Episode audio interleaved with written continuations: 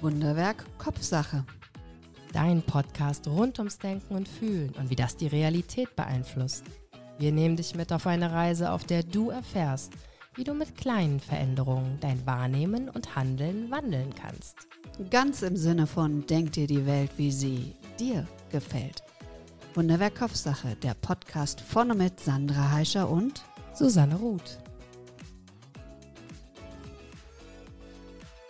Wer immer versucht, alles richtig zu machen, verpasst vielleicht den schönsten Fehler seines Lebens. Ja, liebe Sandra, erstmal herzlich willkommen. Danke, dass wir wieder zusammen diese wundervolle Sendung gestalten dürfen. Danke auch und auch schön, dass du da bist. Ja, es ist immer schön, dass wir zu zweit hier sind. Das macht dann immer, finde ich, ganz besonders Spaß, weil man so ein bisschen in den Dialog gehen kann. Apropos Dialog, du hast mir gerade verraten, dass du eine Geschichte hast, mit der du gerne starten würdest. Ja, habe ich tatsächlich. Ähm, ich habe viel über das Thema nachgedacht, wie du ja auch. Ich sehe hier schon deine ähm, Ausarbeitung, vier Seiten. Also ich weiß nicht, ob du zu Hause bis 22 Uhr Zeit hast. Wenn nicht, ist nicht schlimm. 23, 24 Uhr. Wir senden, bis wir fertig sind. Nee, ähm, Spaß beiseite. Ähm, habe ich mir viele Gedanken gemacht und da ist mir eine Geschichte eingefallen. Und ja, mit der würde ich gerne starten. Ich habe den Autor dieser Geschichte nicht ermitteln können. Also wenn du ihn kennst, dann sag mir gerne Bescheid. Ich konnte ihn leider nicht ermitteln, hm, möchte sie dir trotzdem erzählen. Es geht um eine alte Frau. Diese alte Frau ist eine Wasserträgerin. Und jeden Tag läuft sie von ihrem kleinen Haus einen Weg entlang bis zu einem Bach. Und sie hat zwei Eimer dabei. Ein Eimer, der ist perfekt, der ist wunderschön. Und der andere Eimer, ja, der hat einen Riss. Und so läuft sie jeden Tag den Weg entlang zum Bach, füllt die beiden Eimer mit Wasser und läuft den Weg zurück. Jetzt kannst du dir schon denken, was passiert. Der eine Eimer, der hat ja so einen kleinen Riss, so einen Sprung. Das heißt, durch diesen Riss tropft das Wasser Stück für Stück raus. Und wenn sie an ihrem Haus angekommen ist, ist der eine Eimer nur noch halb voll, weil das Wasser ja verloren gegangen ist unterwegs. Und so geht es Jahr ein, Jahr aus. Und der kaputte Eimer, der schämt sich unglaublich für seinen Fehler, den er hat, für seinen Makel. Und dann sagt er irgendwann zu der alten Frau, schmeiß mich doch einfach weg. Ersetz mich durch einen, ja, fehlerfreien, perfekten Eimer. Ich verliere jeden Tag Wasser. Die Frau lächelt und sagt zu ihm, schau mal bitte den Weg entlang. Auf deiner Seite des Weges habe ich Samen gepflanzt. Und jeden Tag, wo wir gemeinsam diesen Weg gehen und du Tropfen für Tropfen für Tropfen Wasser verlierst, gießt du damit den Samen. Der Samen kann keimen und wunderschöne Blumen wachsen auf deiner Seite des Weges. Und die Blumen, die schneide ich mir dann ab und mache mir da einen wunderschönen Blumenstrauß und kann mich sogar noch im Haus, in der Vase an den Blumen erfreuen. Und so ist das, was du als Fehler siehst, eigentlich eine deiner größten Stärken und so wunderbar, dass dort Blumen wachsen können. Sehr schön. Susanne, das ist eine ganz wunderbare Geschichte. Und ich finde, es ist, ne, also es ist natürlich etwas, was unser aller Herz berührt und wir denken, ja, super, etwas, was vermeintlich fehlerhaft ist, ist doch doch eigentlich ganz wundervoll. Das klingt ja schon nach einem Aber hier, okay. Mhm. Können ja. wir die Geschichte nicht einfach so schön nachklingen lassen? Okay, Nein, wir, wir, wir sind ja kurz. nach Haus raus jetzt. Mhm. Es ist ja nur ein Beispiel. Genau. Und das ist, das ging mir auch so in der Vorbereitung und da triffst du mit der Geschichte gleich das, womit ich die ganze Zeit mhm. gehadert habe, mit ich ganz vielen mhm. Dingen, die immer sind. Immer ist es so, dass wenn über Fehler gesprochen wird, dass da irgendwas Produktives rauskommen muss. Nein. Dass Fehler mhm. immer wieder, wieder, also es ist dieses, da wachsen Blu, ähm, Wildblumen. Deswegen ist es okay, dass der Fehler ein Loch hat, äh, der Eimer, der Eimer ein Loch hat. Man merkt, ich komme total in Rage. Ähm, ja, schön, dass ich dich gleich um 20.05 Uhr so aufgeregt habe. Super. Ja, aber es ist also tatsächlich so dieses, es ist ja auch diese Sinnsprüche, die man so hört. Mhm. Ähm, Fehler sind da, um aus ihnen zu lernen. Na, na, na. Und, ähm, und dann denke ich so, ja, schon, aber wieso darf es nicht einfach auch ein unsinniges Loch sein, das auf Boden fällt und fertig. Also, also wieso darf jetzt mal jetzt grätsch ich da mal rein. Okay. Das war nicht meine einzige Vorbereitung zu dem Thema. Das ist mir klar. Und das genau das war so mein Anfang, weil ich dachte, Fehler ist nicht gleich Fehler. Also als erstes müsste man dieses Wort Fehler einmal definieren. Und das ist ja das Spannende. ich hab, ich gucke da tatsächlich gerne auf Wikipedia, mhm. weil ich da immer ganz interessante Impulse finde. Und da steht, dass ähm, Fehler auch definiert wird als ein Merkmalswert, der die vorgegebenen Forderungen nicht erfüllt.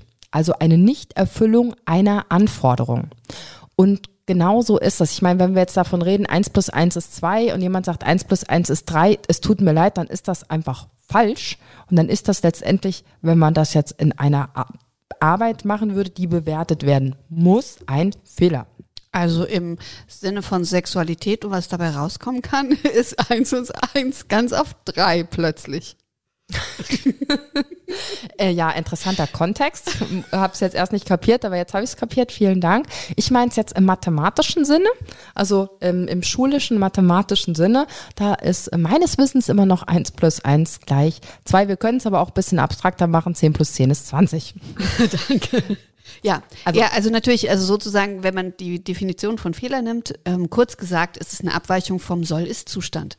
Und das ist dann auch dieses mit dem mathematischen, beziehungsweise es ist immer der Kontext, auf den es ankommt. Also du, du hast etwas, du hast eine, äh, brauchst eine Definition erstmal, wie der beabsichtigte Zustand aussehen sollte, weil, was das erwartete Ergebnis ist oder das gewünschte Verhalten. Und alles, was davon abweicht, kann man als Fehler bezeichnen. Da sind wir erstmal. Wenn es so ist, dass ein Eimer ein unbeschädigtes Gefäß sein soll, ist der Eimer mit dem Loch fehlerhaft. Und das ist ja auch erstmal ganz neutral zu sehen. Also Fehler an sich ist ja nicht unbedingt erstmal was ganz ähm, Schlimmes oder Böses oder Schlimmes, sondern es ist einfach fehlerhaft. Oh, das finde ich schön. Jetzt fangen wir einfach mal, oder sehr früh beginnen wir mit dem Positiven. Es gibt zum Beispiel den berühmtesten Navigationsfehler der Geschichte. Ja. 1492, Kolumbus entdeckt Amerika, wobei wir da die Frage stellen, kann man etwas entdecken, was schon immer da ist? Sagen wir, er ist das erste Mal dort gelandet. Ja, okay, also führen wir das nochmal näher aus. Ähm, der schipperte also dadurch die Weltmeere und hat dann einen Fehler gemacht. Richtig. Also er ist den falschen Kurs, hat er eingeschlagen und das führte, na, das passt ja super zu dem Spruch, ähm, er hat ja, er hat es wahrscheinlich versucht, richtig zu machen, hat es halt nicht hinbekommen und hat durch den Fehler ähm, neues Land entdeckt. Mhm. Oder was ich sehr mag, ist der Fehler von Alexander Fleming 1928. So für alle, die äh, nicht so perfekt immer sind mit dem Aufräumen. Der hat seinen Schreibtisch nicht aufgeräumt, bevor er in die Sommerferien gefahren ist. Und dann war auf so einer, an seinem Arbeitsplatz auf einer Platte ein Schimmelpilz. Und der hat ihn dazu angeregt, Penicillin zu erfinden. Ja. Ich habe diese Beispiele ja auch gelesen und dann habe ich mich gefragt, habe ich, wann mir im Leben, also so ein, das, das wüsstet ihr alle draußen, wenn mir so ein Fehler passiert wäre bisher, aber ich habe dann überlegt, wann ist wirklich ein Fehler passiert, wo dann sowas oder zumindest erinnerungswürdiges Gutes ähm, passiert ist und mir ist ehrlich gesagt nichts eingefallen. Da war ich dann auch ein bisschen traurig. Wie ist denn das bei dir im Leben? Also Penicillin hast du nicht entdeckt, das Nein. weiß ich. Nein. Das war jemand anders. Mhm. Also jetzt muss ich überlegen, wie ich das formuliere. Also mir ist es schon passiert, dass ein vermeintlicher Fehler zu etwas sehr Großartigem geführt hat und Susanne haut sich gegen die Stirn, weil sie weiß, dass die Frage durchaus ähm, sehr persönlich ist. also ich war war verlobt und ich möchte gleich hinweisen, ich habe diesen Mann dann auch geheiratet und habe meinen Jetzt-Mann, ähm, aber da während der Verlobung kurz vor Hochzeit kennengelernt. Und es, also eine kurze Geschichte, eine lange Geschichte kurz machen. Ähm, wir haben da einen, also sozusagen Fehler begangen, was man vermeintlich nicht tut, vor allen Dingen nicht, wenn man dem anderen Menschen ja Treue wünscht und verspricht. Und ich habe dann aber trotzdem einen anderen geheiratet und viele, viele Jahre später ist mir dieser wunderbare Fehler wieder über den Weg gelaufen und wir sind dieses Jahr 15 Jahre verheiratet. Ja, dem ist nichts hinzuzufügen. Ist nicht Penicillin. Ist, ist, nicht Penicillin, aber war für dich ähm, lebens- und glücksentscheidend. Absolut. Absolut. Das war wirklich, also ich würde sagen, mit der schönste Fehler meines Lebens. Wow, also da ähm, ist der Spruch ja. Jetzt bin ich natürlich total neugierig. Aber? Gibt's ein Aber? Ja. Ich habe nicht vorher, glaube ich, versucht, alles richtig zu machen. Ja, das ist so diese zweite Seite von diesem Spruch, fand ich ganz interessant. Was ist richtig, was ist falsch? Dieses Bestreben nach Perfektion ja auch, ne? Dieses Bestreben, alles richtig zu machen, wobei man vielleicht manchmal gar nicht weiß, wo es hingeht. Aber jetzt habe ich ähm, tatsächlich kurz den Faden verloren. Mm, ich wollte noch was zu Fehler machen sagen. Mm, schöne Entscheidung. Mhm. Also ich habe jetzt einfach, ich, ich, überbrücke mal. Ja, mach mal. Ähm, dass, dass eben Fehler, das war ja das, was wir hatten, es gibt immer eine Abweichung von Normen. Also Normen sind die Beschreibungen, von denen man ja abweichen kann. Und Fehler sind nicht nur Handlungen, sondern auch Zustände. Also ein Herzfehler zum Beispiel finde ich auch wichtig. Also dass es nicht nur darum geht, etwas zu tun, sondern Dinge können auch sein. Und ähm, wenn etwas fehlt, das kann auch ein Fehler sein. Oder etwas oder jemand. Wortfamilien zu Fehlern gehören, was ich total spannend finde, Scheitern, Schwachstelle, Störung, Täuschung, Versagen gehören auch zu Fehlern. Und Fehler sind immer verbunden mit Angst, Ärger und Scham. Und deswegen versuchen wir, diese Fehler zu vermeiden. Und das fand ich spannend heute. Ich hatte das in einem Reel, das ich heute gepostet habe, auch gesagt. Ich war im Anti-Bias-Workshop und da gab es eine Übung und in der ging es dann auch, dass die äh, Workshop-Leiterin gesagt hat, seid euch bitte bewusst, was Scham ist und was Scham auslöst und geht drüber hinweg, wenn ihr jetzt gleich die nächste Übung macht. Also da sollten wir uns unseren Vorurteilen stellen, die wir mit uns tragen. Und tatsächlich kannst du dich, und wenn die Gruppe noch so klein ist, kann es natürlich eine totale Hürde sein, über deine eigenen tiefen Vorurteile zu sprechen, denen du dir ja ganz oft nicht bewusst bist, weil du in Grunde ganz oft weißt, dass es nicht richtig ist, diese Vorurteile zu haben und dass du damit Menschen ausgrenzt. Dass du irgendwo fehlerhaft bist mhm. ne, mit den Vorurteilen. Ja. Und unfair. Das hat natürlich auch Mut gefordert, sich selbst so anzugucken. Das ist ja immer so spannend, sich selbst wahrzunehmen und dann festzustellen, auch ehrlich zu sich zu sein. Wir sind nicht vollkommen. Wir sind Menschen und wir dürfen auch fehlerhaft sein. Was? Ja, das ist wieder die Frage, wie man das definiert. Ne? Das ist immer so eine Sache. Aber ich glaube schon, dass wir alle ein Stück weit Menschen sind und fehlerhaft sind und dass wir diese zwei Seiten auf, haben. Auf einmal die, auf der einen Seite diese ähm, Verbundenheit, diese Liebe, diese Toleranz, aber auch auf der anderen Seite Bedürfnisse, die vielleicht im ersten Moment falsch erscheinen. Also wie das Bedürfnis, genug zu essen zu haben. Punkt, fertig aus. Erscheint das falsch? Nee, das erscheint nicht falsch, aber wenn man das jetzt in den Kontext zum Beispiel sieht, dass es andere Menschen gibt, die nicht genug zu essen haben. Ja.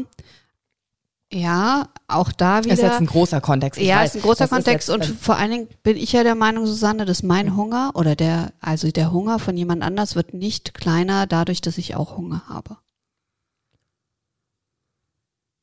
Ja, das ist korrekt. Also muss ich eher dafür sorgen, dass ich genug zu essen habe und auch andere. Genau. Das wäre meine Herleitung. Aber das macht. Ui, da werden mein aber Hirn die Augen machen raucht, ein wildes ja, Spiel. Ja, mein, mein, mein Hirn raucht. Dann ähm, ist vielleicht, da, gehen wir mal von diesen Grundbedürfnissen weg, die vielleicht erfüllt sein müssen. Macht. Mhm. Was ist mit Macht? Ist nicht tatsächlich so, dass man teilweise gerne schon ein Stück weit Macht haben möchte und dann aber auch natürlich gucken muss, in, sollte, inwieweit man durch sein eigenes Machtbestreben eventuell tatsächlich insofern fehlerhaft ist, weil man andere Menschen dadurch ähm, ja beeinträchtigt. Sagen wir Egoismus. Wie viel Egoismus ist gut? Wie viel Egoismus ist fehlerhaft? Das also das ist jetzt ein unendliches Fass. Genau, und das, das hängt tatsächlich, da sind wir dann bei den Normen. Ich glaube, das hängt von der Gesellschaft ab, in der du dich bewegst und wie du geprägt wirst. Es gibt Gesellschaften, die kennen nicht mal das Wort Ich. Also das sagt viel darüber aus, dass es Egoismus da nicht wirklich gibt, zumindest nicht im großen Denken. Und es gibt Gesellschaften, in denen ist das Ich äußerst wichtig. Und der Egoismus im Flugzeug, dass ich mich erst sichere, bevor ich die anderen sichere, im Fall von einem Druckabfall, hat dann wieder praktische Gründe, weil wenn ich mich nicht um mich zuerst kümmere, kann ich die anderen nicht retten. Also es ist tatsächlich immer der Kontext, der, glaube ich, darüber entscheidet, wie viel Egoismus äh, angebracht ist oder nicht. Ich überlege gerade, ob ich da überhaupt mit Fehler, ähm, dass ich da einen Bezug setzen könnte zu Fehler. In, inwiefern meinst du das jetzt? Na, ich weiß nicht, ob das etwas, also Mit Egoismus und ja, Fehler? genau. Ja, man sagt ja schon, es gibt diesen gesunden Egoismus, aber ähm, es gibt auch diesen Egoismus, der anderen ja irgendwo ein Stück weit ähm, Schaden zufügt. Mhm. Das würde ich schon fast eher als krankhaft als, als Ah. Fehler bezeichnen, tatsächlich. Uh, okay. Als krankhaft eher als als fehlerhaft. Wow.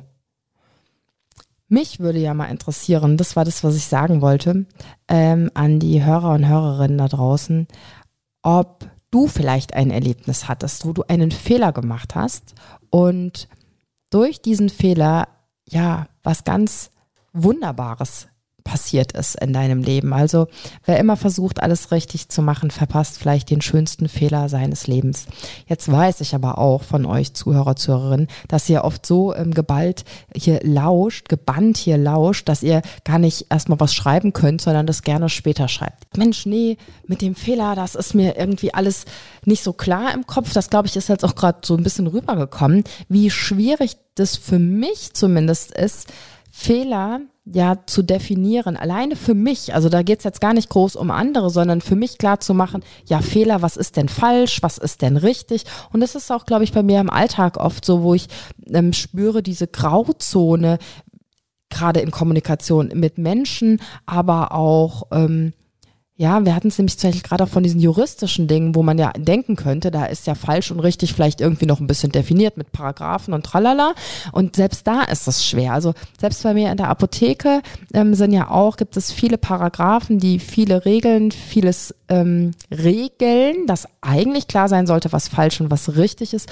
Und trotzdem ist es teilweise nicht so ein eindeutig, wie man sich das vielleicht wünschen würde, was auf der anderen Seite aber auch gut ist, weil wir sind alle Menschen. Und so ein bisschen Spielraum sollte da eventuell doch noch sein. Und von daher die Frage, was ist ein Fehler? Was ist, wie definierst du da draußen Fehler? Sandra, wie definierst du für dich Fehler? Hast du das schon mal irgendwie in Worte fassen können überhaupt? Also wenn ich es platt sagen würde, wäre es, wenn es nicht so läuft wie gedacht. Also das würde ich sagen. Also diese Fehler. Idee mit diesem ähm, Mhm, Sollzustand und wie ist es? Also man hat so gewisse Vorstellungen oder einen Rahmen, wie man das gerne hätte und dann ist das nicht so und dann würdest du sagen, Mensch, das ist jetzt ein, ein Fehler gewesen. Ja, vielleicht liegt es auch daran, für mich ist tatsächlich dieses Wort Fehler sehr negativ. Also wenn jemand zu mir sagt Fehler, dann ist es schon so, oh, oh Gott, ich habe einen Fehler gemacht, oh nein. Oh, da ist schon so, ja, ähm, das löst vielleicht in dir was aus. Lass das mal wirken zu Hause. Wenn wir hier sagen Fehler, wie wirkt denn das auf dich? Was ist? Vielleicht ist es das bei mir. Wie ist das, wenn du das Wort Fehler hörst? Bei mir ist es tatsächlich, glaube ich, kommt es auch da auf den Kontext an. Es gibt Fehler, da lache ich drüber und mittlerweile, das hätte ich früher nicht gekonnt, also ist definitiv eine persönliche Entwicklung. Mittlerweile, glaube ich, bin ich in vielen, vielen, vielen Dingen sehr fehlerfreundlich mit mir, in anderen überhaupt nicht. Und ganz oft ist es verbunden, wenn ich von extern auf Fehler hingewiesen werde, dass ich wütend bin, weil viele Fehler deshalb passieren, weil man den Sollzustand nicht kennt. Also ich hatte das neulich zum Beispiel mit meiner Mutter. Wir haben unseren Hund, also ihren Hund abgegeben in, in so einem Hundepensionart, also wo er tagsüber ein bisschen spielen kann mit anderen Hunden und holten ihn ab und ähm, machten anscheinend was falsch. Aber das Problem war, wir kannten die Regeln nicht, weil sie uns nicht gesagt wurden. Und stattdessen wurden wir sehr laut und sehr harsh, so la, so, jetzt erkläre ich euch erstmal, wie das hier funktioniert. Und da habe ich gemerkt, ich war gar nicht mehr in der Lage zuzuhören, weil ich habe mich so geärgert über dieses zurechtweisende, überhebliche Art und dass ich Dinge gemacht habe, von denen ich nicht weiß, dass sie falsch sind. Sie standen weder an, noch wurden sie uns gesagt. Und uns dann anzukacken wegen sowas. Meine Mutter hat Gott sei Dank total eingelenkt. Ich hätte den Hund genommen hätte gesagt, und ein schönes Leben noch. Also so reagiere ich dann mal auf Fehler. Also es kommt drauf an, wenn ich sie, glaube ich, selbst merke, wenn mir was runterfällt oder ich irgendwas blöd mache, dann kann ich sehr gut damit umgehen oder auch mal hänge ähm, wenn mir jemand anders, mich jemand anders darauf aufmerksam macht, dann kommt wahrscheinlich so eine Scham verbunden mit Wut einmal auf extern. Also wieso war es mir nicht möglich, es richtig zu machen? Und wahrscheinlich auch auf für mich selbst, das ist das, was dann nachts erst passiert, in der, in der ruhigen Schleife, dass ich dann anfange mit mir zu diskutieren und versuche herzuleiten, wie konnte es passieren, dass das passiert ist. Also tatsächlich auch kein, ich bin jetzt niemand, der sagt, easy peasy, yeah, geil, Fehler weitermachen, sondern tatsächlich auch das Lernen daraus und das krasse Reflektieren. Und manche Dinge beschäftigen mich ganz lange, immer wieder und sind manchmal ganz, ganz, ganz, ganz kleine Sachen. Zum Beispiel habe ich im Fitnessstudio vorgestern mit meiner Mutter und meiner Tochter, ähm, sie haben Kaffee getrunken und so einen Shake getrunken. Und das waren genau fünf Euro. Und ich war total gestresst, Gedanken verloren, mit meiner Mutter und meiner Tochter das zu koordinieren und wir mussten rechtzeitig nach Hause ähm, wegen der Eintracht, also nicht wegen mir, aber und ich habe kein Trinkgeld gegeben. Ich habe mich drei Tage lang darüber geärgert, dass ich kein Trinkgeld gegeben habe. Weil es waren glatt fünf Euro, sie gab mir fünf Euro zurück, ich bin raus. Und schon im Auto habe ich gedacht, oh, Sandra, da musst du da Trinkgeld geben. Und sowas verfolgt mich ganz lange. Mhm. Spannend.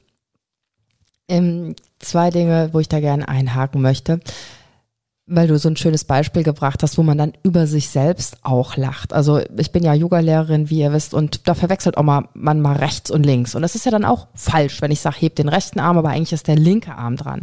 Und das ist tatsächlich was, wo ich dann mittlerweile, das muss man auch sagen, mittlerweile dann drüber gut hinweggehen kann. Ah, haben wir wieder rechts, links verwechselt und dann macht man einfach weiter. Oder ich sage, nimm einfach den anderen Arm, wenn ich es nicht mehr weiß. Ne? Ähm, das ist tatsächlich was, womit man auch mit Übung dann vielleicht ein bisschen gnädig mit sich umgeht. Und tatsächlich, wenn man hingewiesen wird auf Fehler, da gibt es zwei Sachen. Entweder es ist ein Fehler, den man selbst als Fehler wahrnimmt, wo man sagt, oh ja, das hätte ich ja besser wissen müssen, dann dieser innere Dialog angeht, der sehr mächtig sein kann und der auch sehr hart sein kann, wenn man da einen Fehler gemacht hat. Und dann diese Tatsache, das hast du sehr schön beschrieben, finde ich, wenn man Fehler macht, wo man gar nicht wusste, wie es denn hätte sein sollen, also dass man diesen Fehler gemacht hat.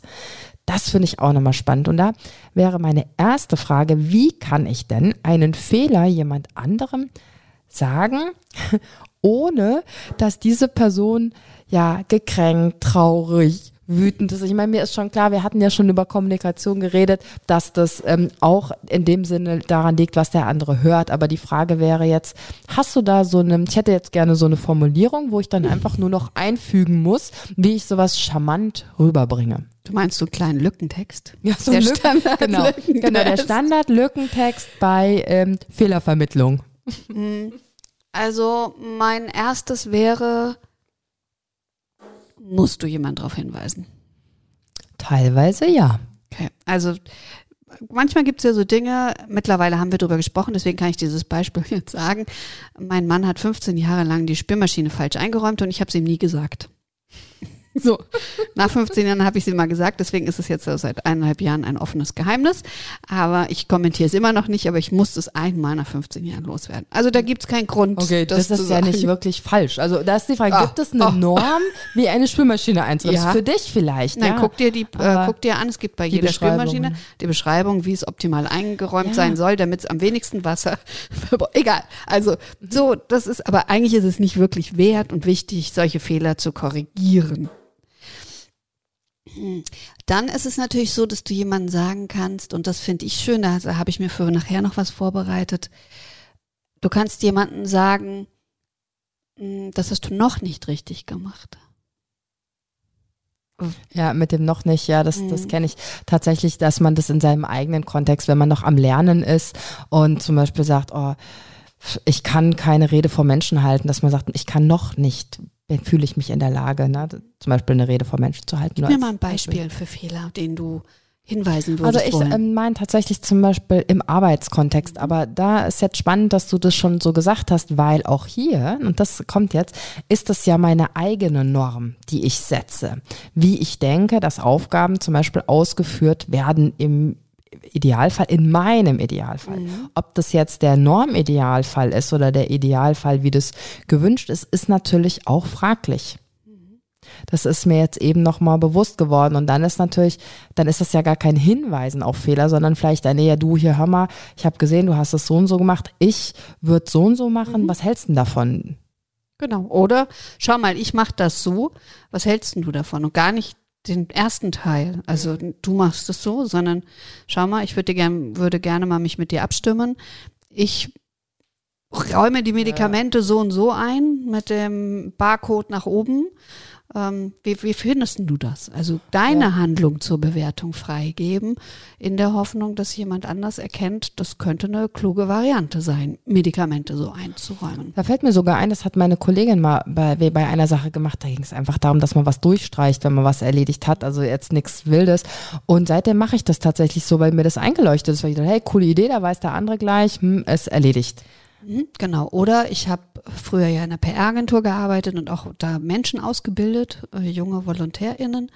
Und dann war es zum Beispiel so, dass die tatsächlich formale Fehler von so einem Aufbau von der Pressemitteilung gemacht haben. Und dann habe ich es versucht, zum Beispiel so zu vermitteln, dass ich gesagt habe, du, ich glaube, ich habe dir noch gar nicht richtig erklärt, wie du diese Pressemitteilung aufbauen musst. Das heißt, ich habe es nicht persönlich jemandem gesagt, du machst was falsch, weil du doof bist sondern ich versuche zu sagen, ich habe den Fehler begangen, gehe über diese Brücke und dann kann ich dir zeigen, ohne dass du innerlich zumachst, so wie ich das mit dem Hund erzählt habe, mhm. dass jemand sagen kann, ja, stimmt. Oh, zeig mir, wie es richtig ist. Da hast du die Rolle des Lehrenden eingenommen. Mhm. Und ähm, ich für mich als, ähm, ja, ich muss nochmal als Yogalehrerin, das ist immer spannend, wenn die Gruppe nicht das macht, was ich mir vorgestellt habe, dann liegt es nicht an der Gruppe, sondern dann liegt es an mir, dass meine Wortwahl, meine Beschreibung nicht so bildhaft verständlich war, dass die Gruppe das umsetzen konnte. Und das finde ich total spannender Ansatz, weil das habe ich da ja komplett übernommen, dass man sagt, hey, man ist der Lehrende und wenn die das nicht richtig machen, dann habe ich es vielleicht noch nicht oft genug erklärt oder noch nicht richtig so erklärt, dass es bei der anderen Person angekommen ist. Aber da ist halt die Frage, wo ist denn da die Grenze? Wenn ich was fünfmal erklärt habe, also man kriegt, ich kriege das leider ein bisschen mit, wenn man Praktikanten hat. Es gibt super engagierte, tolle Praktikanten, die einen Stift in der Hand haben und sich was aufschreiben. Ich meine, es ist immer wahnsinnig viel, was da auf einen einprasselt. Aber wenn man irgendwas fünfmal gesagt hat und der andere weiß es dann immer noch nicht, boah, mache ich dann? Du, ich glaube, ich habe dir das die letzten 20 Male noch nicht so erklärt, dass du es dir merken kannst. Ähm, wir machen das hier so. Nein, also ja, also das sind natürlich äh, Extremfälle, ja. Ja, ja es ist spannend, oder? also total spannend. Entweder äh, nur noch Kaffee kochen oder ich äh, muss jetzt drüber nachdenken. Ich glaube, das ist tatsächlich sehr auf die Person bezogen. Du kannst natürlich, die Frage ist ja, was willst du? Also was ist dein, äh, dein Beweggrund, was du erreichen möchtest? Wenn ich jetzt zum Beispiel von meiner Tochter ausgehe, wenn ich ihr sage, du machst es falsch, wenn du deine Jacke auf den Boden wirfst, dann weise ich sie auf den Fehler hin. Oder ich sage halt, häng deine Jacke auf. Dann weise ich sie nicht auf den Fehler direkt hin, sondern ich sage ihr, was sie zu tun hat. Und wenn das jetzt zum Beispiel ist, dass der Praktikant, mhm. die Praktikantin immer ja. was falsch macht, dann einfach immer sagen, was sie tun soll.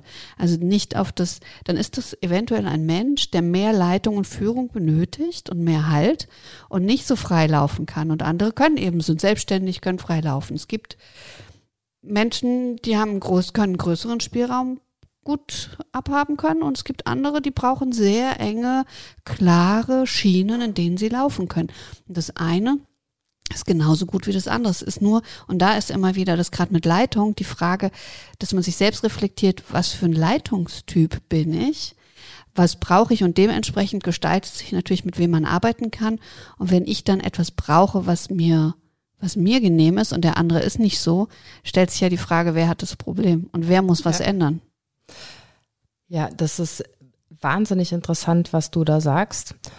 Und führt sich, führt man auch wieder so zu dem, diesen Sollzustand, dass man diesen Sollzustand einmal definiert und zwar nicht nur für, ähm, sagen wir mal, ja, wenn wir jetzt bei dem Arbeitszusammenhang ähm, bleiben, also nicht nur was ist die Anforderung an den Job, den ich da mache, sondern auch, was, wie möchte ich diesen Job ausfüllen?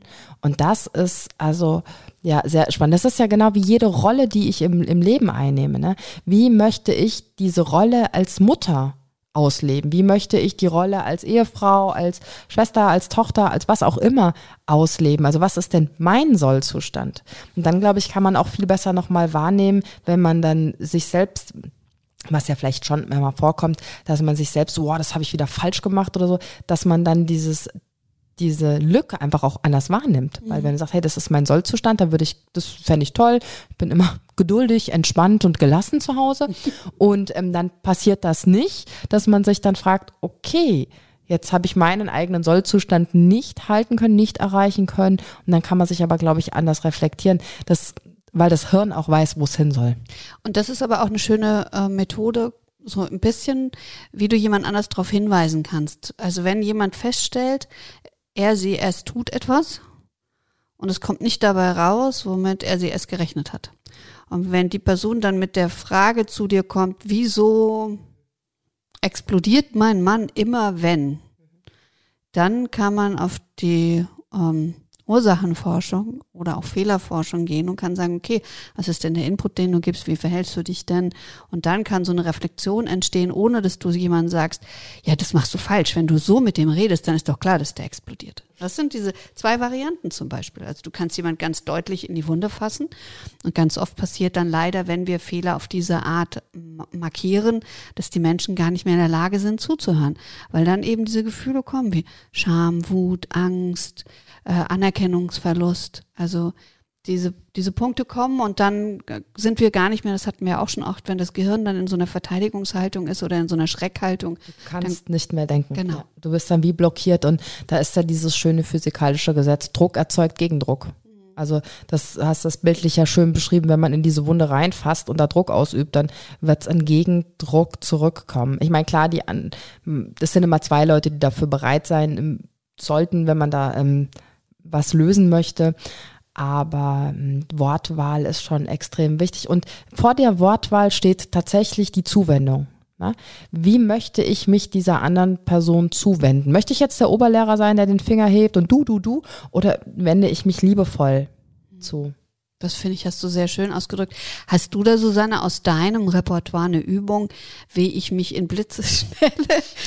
Stress, Panik, kein Druck ausüben. Hallo, ich habe gerade gesagt, Druck erzeugt Gegendruck. Aber frag mal. Ähm, wie, wie, ich mich sozusagen ähm, in so ein State of Mind schaffen kann, dass ich mit einer guten Zuwendung jemanden auf Fehler hinweise, in welcher Art auch immer? Ähm, ja, tatsächlich. Da ist jetzt wirklich Glück. Also, huh, kann wir die Schweißperlen mal gerade von der Stirn wischen. Also, da sind zwei Sachen. Ähm, eine Sache ist, das ist tatsächlich ein Training. Ne? Mentaltraining, also dich mental in einen Zustand zu bringen, ist ein Training, wie du einen Muskel trainierst. So kannst du auch dein Hirn trainieren. Und da finde ich so toll, wenn man das individuell macht, weil jeder Mensch ist anders. Einer, ein Mensch arbeitet mehr über Bildern, der andere mehr über Worte, der nächste vielleicht mehr über Farben. Und dann kann man diesen Zustand, den man haben möchte, also diese liebevolle Zuwendung, kann man in Form ähm, von einem Anker im Körper ja verknüpfen.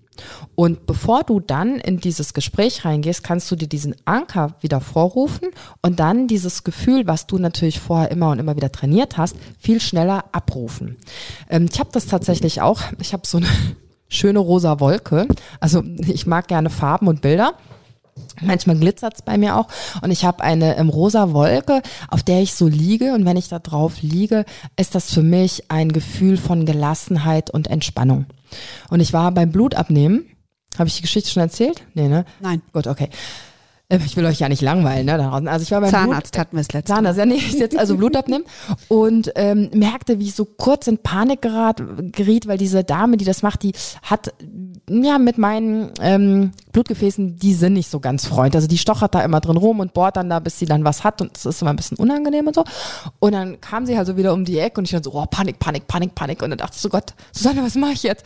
Mensch, du bist doch ein Mentaltrainer. Rosa Wolke, rosa Wolke, rosa Wolke, rosa Wolke. Also ich schaute weg und ähm, habe mich wirklich in diesen rosa Wolkenzustand, äh, zu meiner Überraschung muss ich dann auch sagen, weil das war schon eine Stress, sehr schnell rein, ähm, beamen können, sie versetzen können.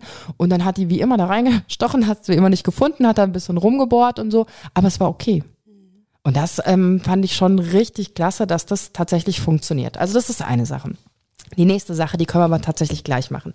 Ich rutsche mal hier so ein bisschen hinter. Also, bevor du ähm, dich dieser Person zuwendest, gehst du an einen stillen Ort. Kann tatsächlich die Toilette sein, weil das ist oft auf der Arbeit ein Ort, wo man tatsächlich seine Ruhe hat, weil man abschließen kann. Und dann setz dich hin. Setz dich wirklich gerade hin, also bewusst hin. Und dann nimm mal deine Hände wahr. Leg einmal deine Hände so, dass die Handinnenflächen nach unten zeigen. Und da ist die Idee, dass du vom Gefühl her ganz bei dir bist, dich sammeln kannst, dich zentrieren kannst. Und dann heb mal deine Arme ein bisschen hoch und dreh die Handinnenflächen nach oben und leg sie wieder ab. Und das ist ähm, die Idee, dass du dich, ja, jetzt spirituell gesehen mit dem Universum verbindest, aber tatsächlich mit, wenn wir es näher sehen, mit deinem Umfeld verbindest. Und wenn du dir jetzt vorstellst, dass alles, was kommt an Worten, an Bildern, die du wahrnimmst, dass die sein dürfen und dass die vielleicht ein bisschen von der Idee her so durch dich durchfließen, durch dich durchgehen, ohne dass sie jetzt irgendeinen wunden Punkt in dir treffen, ohne dass sie Druck ausüben, ohne dass sie an dir anhaften, sondern die Worte, die Bilder so sein dürfen, wie sie sind. Also ohne große Bewertung. Und einfach dich für ein paar Atemzüge, für einen Moment in diesen Zustand versetzt. Und mit dieser Idee ins Gespräch reingehst und den anderen vor allem erstmal reden lässt. Ähm, vielleicht bringt das schon ein bisschen was. Oh, das ist eine schöne, das werde ich das nächste Mal probieren. Ich kann sagen, bei mir, was mir bisher geholfen hat, also zum Beispiel ist witzig, im privaten Kontext ähm, hatten wir früher, deswegen kann ich das ja auch sagen, Menschen in unserer Familie, in der angeheirateten Familie, die für mich durchaus stressig waren. Ich erinnere mich, deine Familie, die bietet ja immer viel ähm, Gesprächspotenzial. Also es ist immer unglaublich interessant, ja. Und da gab es zwei Personen, ange, angeheiratete, angeheiratete, also die angeheiratete Familie und deren Angeheirateten. Und wenn wir mit denen essen gegangen sind, war ich viel auf der Toilette und Und lag nicht am Essen. Nee, lag nicht am Essen. Und stand dann so mit dem Rücken angelehnt an der Toilettentür innen, also auch falls jemand reinkommt, dass man es nicht gesehen hätte, hab tief geatmet und habe mir gesagt, du gehst da jetzt raus und es ist ein Geschäftsessen weil natürlich diese Haltung ist, ich muss und darf nicht auf jeden Mist einsteigen, der da rumdiskutiert wird. Und ich kann auch Dinge an mir, so wie du es gerade gesagt hast, an mir vorbeiziehen lassen. Ich muss nicht einsteigen. Ich muss nicht emotional engagiert mitdiskutieren, sondern ich kann eben für den Familienfrieden in dem Moment, es ist ein Abend, ich weiß, wenn ich da weggehe, habe ich wieder ein halbes Jahr Ruhe, kann ich da durch? Und da hat mir geholfen, so wie so einen Schutzmantel anzuziehen, beziehungsweise in eine andere Rolle zu schlüpfen, dass das jetzt ein Geschäftsessen ist. Und damit sind unfassbar viele Abende richtig gut gelaufen. Ah, fantastisch, wie du das erzählt hast, weil das ist dein Anker gewesen, ne? Diesen Schutzmantel anziehen, diesen symbolischen Schutzmantel in dieses Geschäftsessen einzutauchen. Und das ist für jeden individuell. Also auch dieses Bild, was ich gerade erzählt habe mit den Händen, vielleicht sagst du jetzt, soll ich denn da die Hände drehen? Äh, bringt überhaupt nichts. Dann, das ist einfach nicht dein Bild. Dann brauchst du dein eigenes Bild. Aber da lohnt es sich mal ein bisschen in sich hineinzufühlen, was da stimmig sein könnte, ähm, was da passen könnte. Ja, und ich glaube tatsächlich auch so diese Reflexion, ist es, also wie, wie wichtig ist es, darauf einzusteigen und was ist das, was ich erreichen möchte? Also nochmal die eigenen Motive für so ein Gespräch vorher zu hinterfragen. Warum ist es mir so wichtig, dass der andere Mensch vielleicht erkennt, dass er einen Fehler begangen hat? Also was ist das? Ist mir wichtig, dass er einen Fehler begangen hat? Oder ist es mir wichtig, dass das Verhalten oder die Handlung oder was auch immer, das Produkt, das nächste Mal anders aussieht? Also ja, und das ist ja genau das, worauf will ich mein Hirn trainieren? Will ich mein Hirn darauf trainieren, dass ich jetzt auf diesem Fehler rumreite und rumreite, ihn verbal vielleicht auch noch immer, immer wiederhole, vielleicht noch grafisch irgendwie darstelle ähm, und damit ja in dem Hirn diese Bahn zu dem Fehler, zu diesem Gefühl von, ähm, du hast das, was Wut, Scham, ähm, Ärger, Angst. Angst, dass ich das verstärke? Oder entscheide ich mich, den Fehler ja ich finde schon, dass es okay ist, den mal anzusprechen, aber halt, wie man den anspricht und dann daraus zu wachsen. Was kann ich daraus lernen? Wo wollen wir denn hin? Das ist viel wichtiger, als was haben wir falsch gemacht.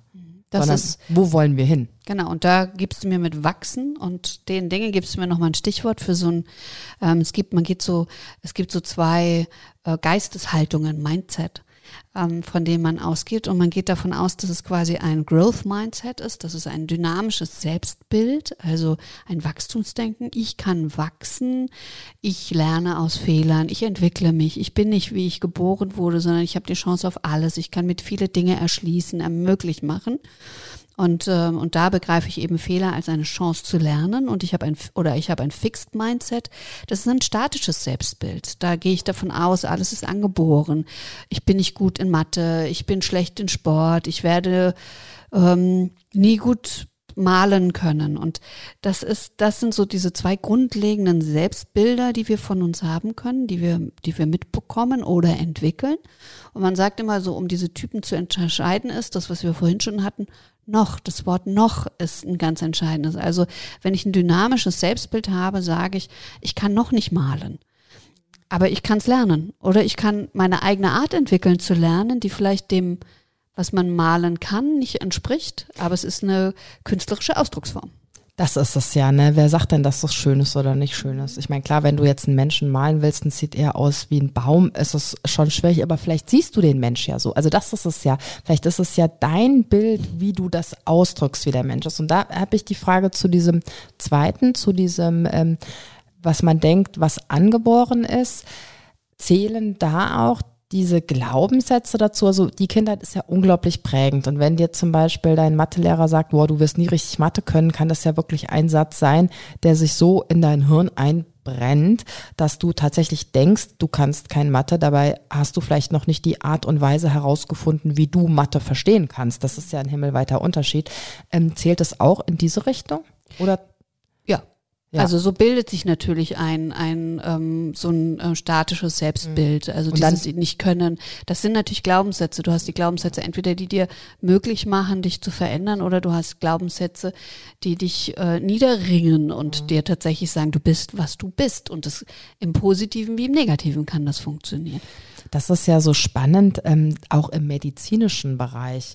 Man ähm, hat ja festgestellt, dass gerade bei eineigen Zwillingen kann man das ja sehr gut feststellen, ähm, dass tatsächlich, obwohl der Genpool ja der identische ist, andere Sequenzen abgelesen werden und da eben die, das Umfeld eine Rolle spielt, das eigene Verhalten, das eigene Mindset. Und das finde ich unglaublich ähm, spannend, wie viel Einfluss wir darauf haben, tatsächlich darauf, welche Gensequenzen auch abgelesen werden mhm. in uns. Gerade was dann im Kontext Gesundheit ja nochmal eine ganz andere Rolle spielt. Mhm, das hast du auch, also wenn, als ich mich mit den Fehlern nochmal beschäftigt habe, ist ja auch dieses, was sind denn Ursachen von Fehler? Und da hast du eben auch den Kontext. Also es kann einmal deine Umwelt sein, dass du Aufgaben hast, die gar nicht zu dir passen, dass du es nur zu hoher Komplexität ausgesetzt bist, dass du überfordert bist, dass Lärm dich stört. Also es gibt ganz viele Faktoren, die dich stören können.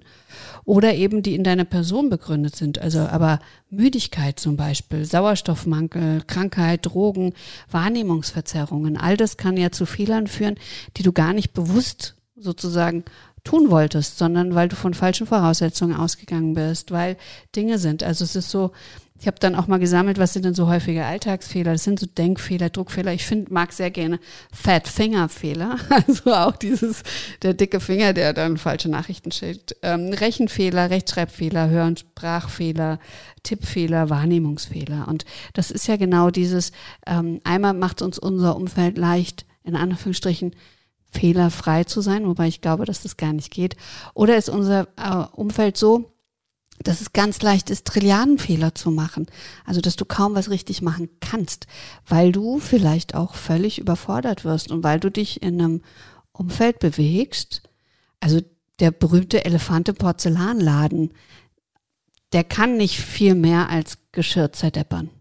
Und da sind wir, finde ich, wieder bei so einem Punkt, den ich vorhin angesprochen habe. Für mich ist Fehler tatsächlich ähm, negativ belastet. Spannend, da mal hinzuschauen. Ich werde das zu Hause mal tun, woher das kommt. Ähm, dass Fehler falsch, dass das einfach nicht gut ist. Dabei hat das ja nicht unbedingt gleich sofort eine bewertende Aussage, sondern dieses Fehler ist ja vielleicht fehlerhaft, ist ja was, was ich noch lernen kann, ist was, wo ich mich noch verbessern kann, es ist etwas, wo ich noch wachsen kann. Und das macht natürlich einen ganz anderen Eindruck dann. ich weiß nicht, ob ich es zusammenkriege. Der Stadtdekan in Frankfurt hat gesagt, dass wir Menschen, dass, dass diese Fehler sind wie Risse in unserer Hülle. Und durch diese Risse kann das Göttliche und Schöne erst nach außen dringen und scheinen.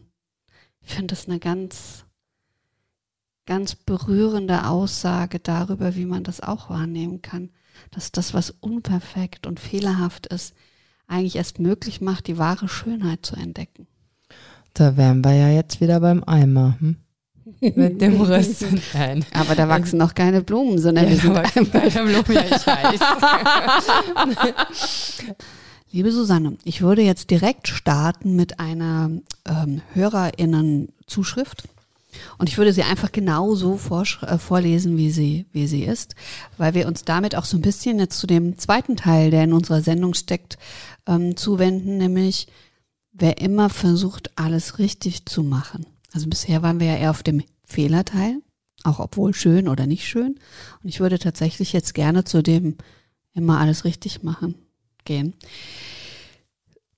Ähm, da kam die Zuschrift. Jetzt beginnt das Zitat. Genau das ist oft mein Problem. Loslassen.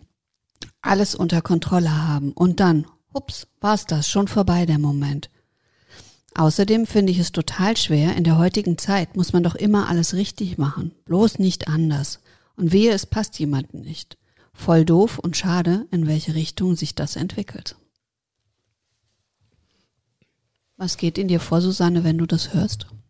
Ähm, Ganz spontan mit, ähm, man muss alles richtig machen, wobei da die Frage, was ist denn richtig? Wer legt denn fest, was richtig ist? Und da sind wir bei dem Punkt, den du so wunderbar angesprochen hast, den ich hier gerne nochmal wiederhole. Als erstes muss ich mir ja klar werden, was ist denn für mich richtig?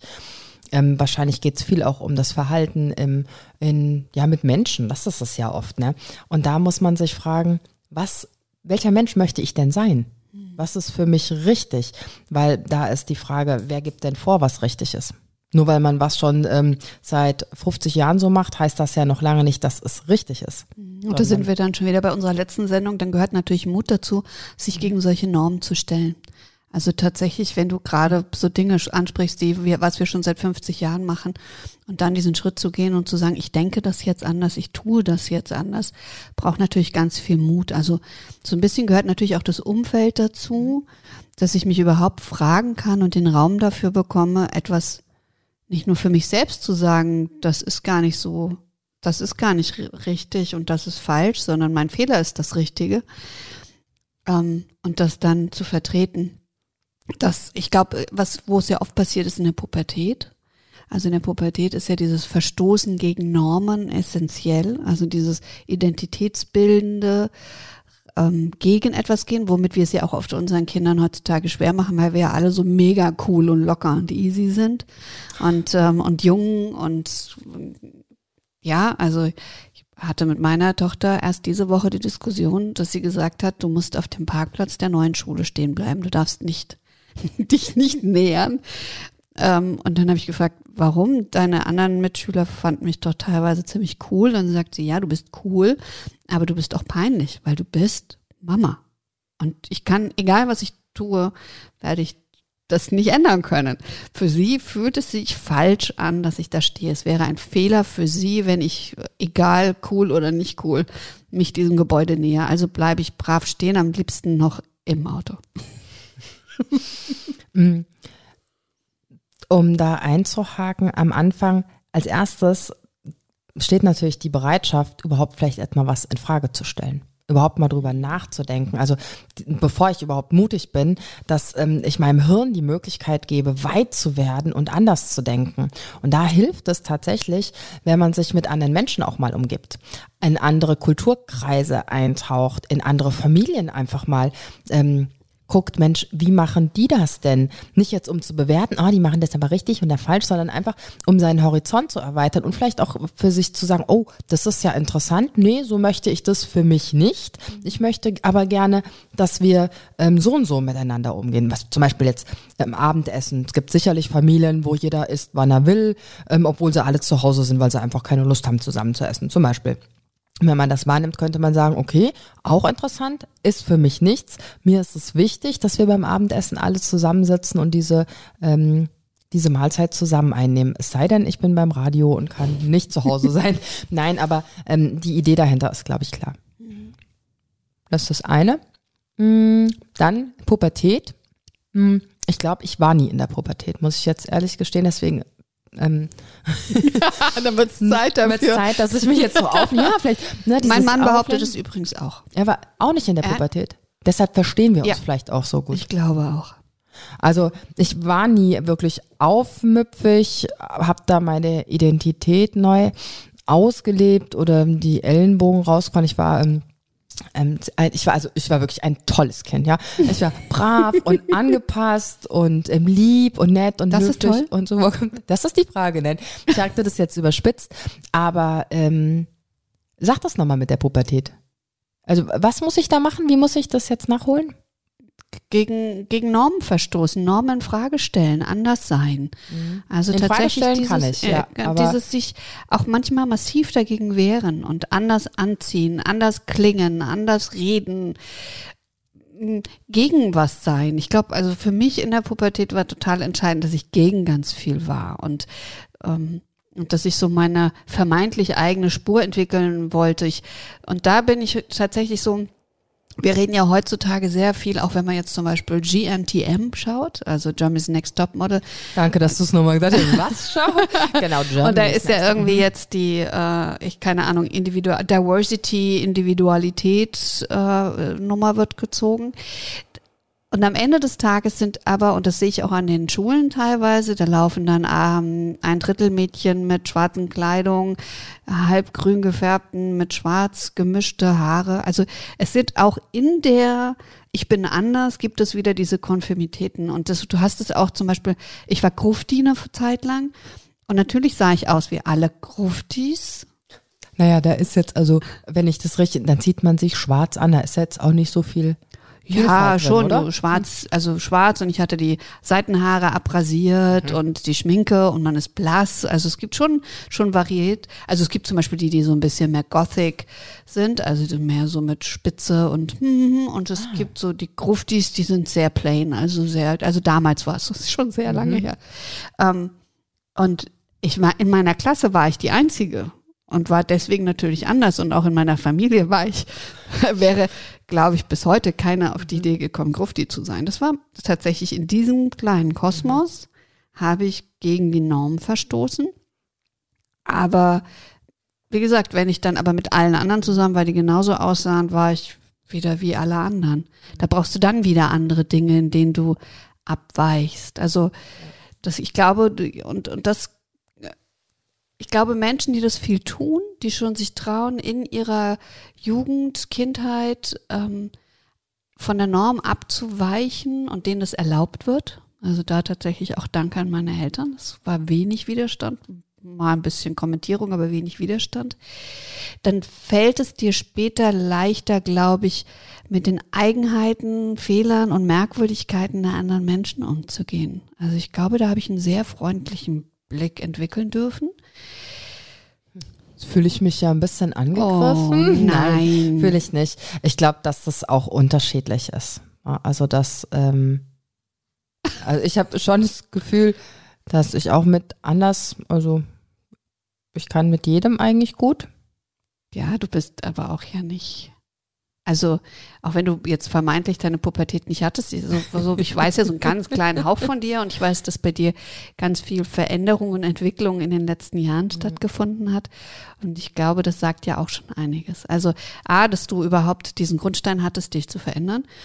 Äh, und wenn man diese Wege beschreitet, dann ist es auch so, dass man ähm, dahin geht und das weiterentwickeln kann. Also, Um das zusammenzufassen. Also es geht ja letztendlich immer darum, es gibt irgendeine Norm, in diesem Fall eine gesellschaftliche Norm, eine familiäre Norm, was ziehen wir an, wie ähm, ist die Haarfarbe, wie ist die Frisur, wann sind wir zu Hause, wann essen wir, was essen wir, wie gehen wir miteinander um? Und gegen diese Norm, ähm, ja, kann man in der Pubertät ähm, aufbegehren und diese Norm für sich neu finden und neu identifizieren. Und das wird vielleicht für einen anderen als falsch angesehen. Ich habe ja gesagt, ich würde mich gerne jetzt sozusagen in dieser zweiten Hälfte vor allen Dingen mit Perfektionismus beschäftigen. Und, ähm, und in diesem Zusammenhang habe ich mich gefragt, Also einmal, was ist die Ursache des Menschen nach Perfekt? Strebst du nach Perfektionismus? Ist das eine Fangfrage? Also nee, ähm, eine Frage. Mh, mm, äh, dieses Wort, also merkst du, das ist spannend. Ich habe in mein Abi, im Abi-Buch muss man doch so einen Spruch rein, ne, so Carpe Diem, sowas. Und ich meine in Erinnerung zu haben, dass ich da reingeschrieben habe, ähm, Nobody's perfect. Jetzt kommt, my name is nobody. Also würde ich jetzt ähm, grob sagen, ja, ich strebe nach Perfektionismus. Mhm. Habe aber auch nicht das Gefühl, dass das jetzt außergewöhnlich ist oder dass ich da die Einzige bin. Ich glaube, viele Menschen streben nach Perfektionismus, da aber jeder auch seine eigene Norm von Perfektionismus hat. Also ja, auch ich strebe ein Stück weit nach Perfektionismus. Wir haben ja mal über diese persönlich, über diese inneren Antreiber ähm, gesprochen und da ist der Perfektionist tatsächlich bei mir auch ähm, ja stark ausgeprägt. Mhm. Mhm. Ja, okay. Also dann versuche ich jetzt ähm, das so charmant alles rüberzubringen. ja, wende mal alles an, was du mir bisher so erzählt hast mit Wortwahl und so. Mhm. mhm. Also es, ähm, zum einen wird natürlich Perfektionismus genährt aus der Angst, äh, Fehler zu machen. Es wird äh, gehegt und gepflegt als ein Gefühl, äh, um, um ein Gefühl von Unsicherheit zu verringern. Das ist das, was wovor Perfektionismus, also nicht immer alles und in voller Ausprägung, es sind jetzt so verschiedene Varianten, die ich nenne. Ähm, es geht darum, äh, Scham und Selbstzweifel und die zu vermeiden und die Angst, ähm, nicht zu genügen, ist auch ein Antreiber für Perfektionismus und die Angst vor Ablehnung ist ein Antreiber für Perfektionismus und eben der Antreiber selbst, dieses sei perfekt. Ähm, es kommt, wenn es äh, zu viel wird, oft zu diesem Syndrom von Erschöpfung, Überforderung, äh, Intoleranz gegenüber Fehlern, sich selbst und anderen. Also das ist oft, was damit ja einhergeht. Und die Frage zu dem, ob wir noch kommen vor lauter Perfektionismus zu dem, was wir eigentlich tun möchten. Oder ob wir nur an einem Ding hängen und ganz viele andere Dinge nicht mehr schaffen.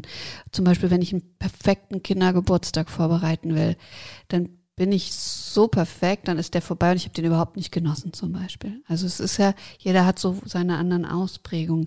Manchmal ist es total sinnig. Ähm, das nennt man, da gibt es eben so zwei Unterschiede. Es gibt den funktionalen Perfektionismus und den dysfunktionalen. Und der äh, funktionale Perfektionismus ist natürlich sehr angebracht, zum Beispiel in der Chirurgie. Also da möchte ich, dass jemand nach Perfektion strebt. Ähm, zum Beispiel bei der Architektur, auch bei der Bombenentschärfung und aber auch beim Leistungssport. Also funktionaler ähm, Perfektionismus treibt uns an, das ist ja auch bei den Antreibern, die auch was Gutes haben, treibt uns an, unsere persönlichen Höchstleistungen erreichen zu können. Und solange das in einem gewissen Maß passiert, dass wir noch leben können und nicht die negativen und die Schattenseiten zu groß werden, ist das auch gut. Und der Dysfunktionale ist eben genau das. Da geht es um das Selbstwert. Das Selbstwert ist mit der Leistung verknüpft. Also ein Leistungssportler, der hinfällt und deswegen ein, ein Rennen verliert, der steht auf, sagt, Mist, dass ich hingefallen bin, das darf mir das nächste Mal nicht passieren. Aber der fühlt sich als Mensch nicht schlecht. Nicht das Ich wird schlecht, sondern die Leistung war schlecht. Und ähm, bei dem dysfunktionalen Perfektionismus, und das ist das, was dann oft quält, ist es eben damit, hängt es damit zusammen, dass das Selbstwert damit verbunden ist. Es ist, ähm, dass ich die Unperfektion im Blick habe und dass ich einen Kontrollverlust wahrnehme. Das spielt eine große Rolle auch beim dysfunktionalen Perfektionismus. Und ich fand es ganz schön. Ich habe ähm, ein Zitat unserer ehemaligen Bundesminister, Justizministerin Barley rausgesucht. Die hat gesagt, ich habe immer 100 Prozent gegeben ohne Pause. Aber wenn man das macht, hängt es vom Zufall ab, wann man gut ist und wann nicht. Das kann man besser steuern. So, was ist bei dir passiert, während ich jetzt so geredet habe? Ich habe mir tatsächlich Stichpunkte gemacht, weil es so viel ist. Ähm, einmal finde ich das da interessant, wenn man mal hinter das Ganze guckt, also wirklich viele, viele Jahre zurückreist, viele, viele Jahrhunderte, Jahrzehnte, Jahrtausende. Dieses ähm, Bedürfnis, was hinter diesem Perfektionismus steht, nach Sicherheit und Zugehörigkeit, ist ja früher und auch noch heute, wir sind ja soziale Wesen, überlebensnotwendig. Also diese Zugehörigkeit in der Gruppe früher hast man, also ich meine jetzt wirklich wieder Steinzeit, ähm, ich lebe halt gerne in der Vergangenheit, ähm, in der Steinzeit. Kommt jetzt der Säbelzahn? Genau. Ich habe gerade überlegt, ich habe es gerade überlegt. Ähm, in der Steinzeit war das extrem wichtig, dass ich in der Gruppe, dass ich dort zugehörig bin, eben um zu überlegen, wenn der Säbelzahntiger kommt ähm, und auch diese Sicherheit habe, ja, dass ich da nicht ausgestoßen werde, weil alleine würde ich nicht überleben. Und für mich ist das immer interessant, wenn ich mir das einmal angucke, um diese Gefühle dahinter wahrzunehmen und dann mir tatsächlich als erwachsene Person, die jetzt 2022 lebt, sich wahrzumachen, den Säbelzahntiger gibt es nicht mehr. Theoretisch könnte ich auch ohne Gruppe überleben, mich ernähren, zurechtkommen und alles. Natürlich ist aber dann dieser, diese Verbundenheit, die wir emotional brauchen, ähm, nicht berücksichtigt, aber wenn man die kurz ausklammert, rein rational äh, braucht man die Gruppe nicht mehr und rein rational gibt es auch keinen Säbelzahntiger mehr. Also und trotzdem sind diese Verknüpfungen halt noch von damals so, weil unser Hirn sich nicht so schnell entwickeln konnte, wie letztendlich unser Umfeld sich entwickelt hat. Das ist das eine.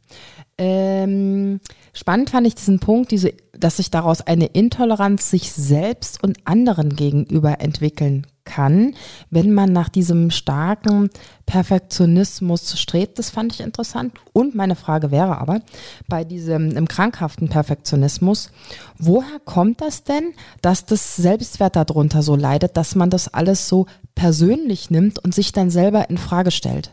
Gibt es da ähm, Hast du da eine Idee, wo das herkommt? Es mhm. kommt wahrscheinlich aus der Kindheit, ne? Mhm. mhm. Ja, wunderbar. Also es gibt aus verschiedene, sozusagen, es gibt verschiedene Perfektionismus-Entstehungsmechanismen, die man so entdeckt hat. Modelle, ne? Das mhm. ist ja immer, man nimmt anders und einer mhm. hat eine tolle Erklärung, der andere hat die andere tolle Erklärung und dann schauen wir mal. Und ich glaube, was spannend ist, dass wir alle immer sagen, ja, ja, ich, es waren einfach die hohen Erwartungen meiner Eltern oder ich habe nicht genügt. Also das, ich war, war nie gut genug, was ich getan habe. Und das Spannende ist, das ist schon die Übersetzung. Das erlebe ich ganz oft in meiner Praxis, dass dann Menschen sagen, das wurde genährt dadurch, dass ich sozusagen ähm, Papa oder Mama oder so immer diesen Anspruch hatten. Genau. Immer die anderen sind schuld. Genau. Mhm. Ja, sind auch, aber tatsächlich ist das Spannende, dass aus der, aus der Forschung heraus ähm, die Perfektionismusentstehung aus einer anderen Ecke kommt. Und zwar aus den fehlenden Erwartungen und Richtlinien der Eltern zum Beispiel. Richtlinien, was war das zweite Wort? Ich Erwartungen. Aus den Erwartungen und Richtlinien. Fehlenden Fehl Erwartungen. Den fehlenden Erwartungen. Genau. Ah, ich wusste, dass ich es nicht richtig verstanden habe. Also warte ich, die fehlenden Erwartungen und fehlenden Richtlinien der Eltern. Also ich möchte einmal noch davor nochmal einhaken, ähm, dass man halt ja oft, ja, die Eltern sind schuld und das haut, das Schuldzuweisung finde ich immer schwierig. Mhm. Weil man sich natürlich, ah, man erinnert sich nicht richtig und man hat damals als Kind und auch, das macht man ja heute auch noch, alles, was man erlebt, interpretiert man. Und man erzählt sich zu allem, was man erlebt, eine Geschichte. Und somit ist auch tatsächlich das, was man sich über seine Eltern erzählt, sicherlich auch wahr, ich möchte das hier nicht in Frage stellen, aber trotzdem erzählt man sich darum eine Geschichte dazu, wie man das empfunden hat. Und der andere hat das wahrscheinlich ganz anders empfunden. Ich finde das immer spannend, ich rede total gerne mit meinem Bruder auch über meine Eltern. Und wenn ich dann erzähle, ja, weißt du noch, ich habe das so und so empfunden, dachte, echt? Ich, ich gar nicht. Also so war das. Und er hat dann andere Sachen anders wahrgenommen. Und das ist natürlich, ich habe da natürlich großes Glück, dass ich mich da mit meinem Bruder so austauschen kann. Und das ist sehr spannend, weil man dann seine eigene Geschichte, die man sich erzählt, vielleicht doch nochmal hinterfragt, Mensch, ist das überhaupt wahr? Oder interpretiere ich das nur? Und jetzt kommt's noch, wartet, ist noch nicht fertig.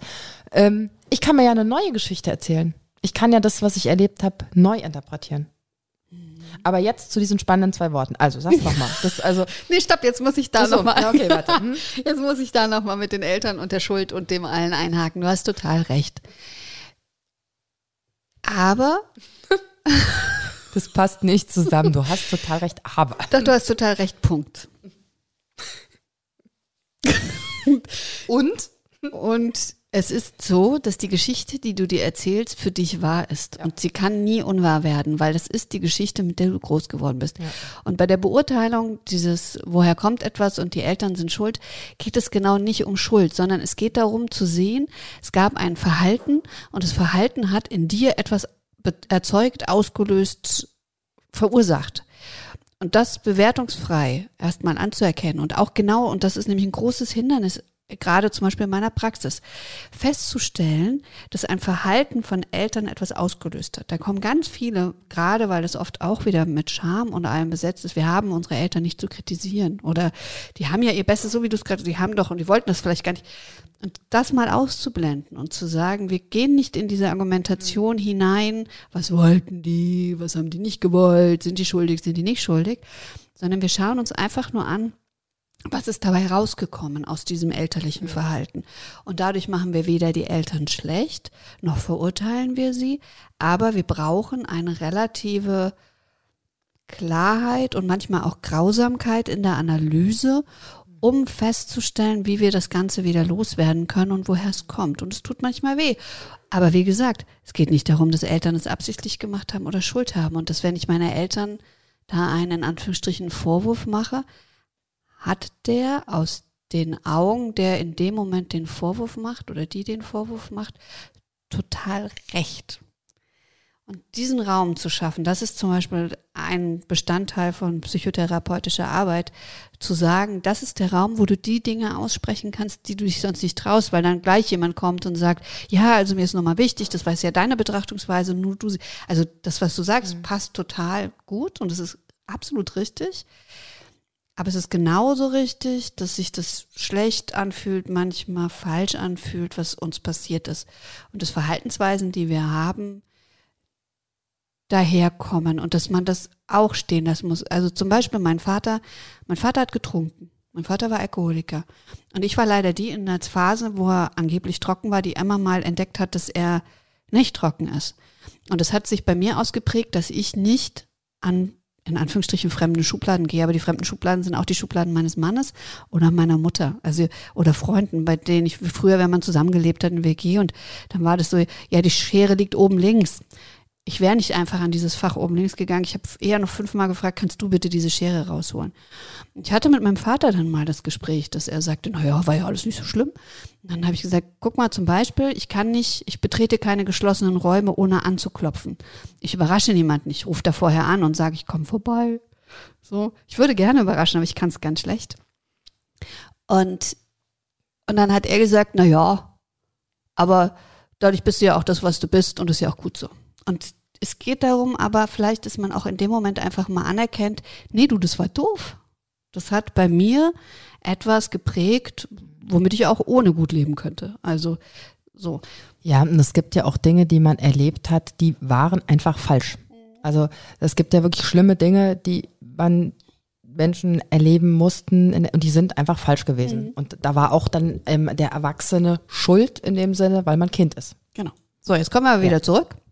Ähm, fehlende, zwei Worten. Also fehlende Erwartungen und Richtlinien der Eltern führen zu Perfektionismus. Ich finde, das ist erstmal erstaunlich. Und woher kommt es? Also wer hat sich das, also äh, das ist ähm, wissenschaftlich untersucht genau. worden oder was? Man macht genau, da so Statistiken genau. und guckt dann, wer, wer ja, sind genau, so die Perfektionisten genau. und wo kommt die so her, was haben die alle gemeinsam? Fragebögen, standardisierte ja, okay, Fragebögen, ja, um mhm, statistische. Psychologie ist ja ganz viel Statistik, ja. Ähm, um das ähm, herauszuheben. Dann gibt es fehlende Strukturen und Regeln in der Kindheit. Das ist dann nämlich zum Beispiel ein Kontrollgewinn durch Perfektionismus. Und genauso ist es, wenn du keine Erwartungen hast und keine Richtlinien, weil dann weißt du nie, wie du es richtig machen kannst. Und Kinder wollen so gerne gefallen und Kinder wollen so gerne richtig machen.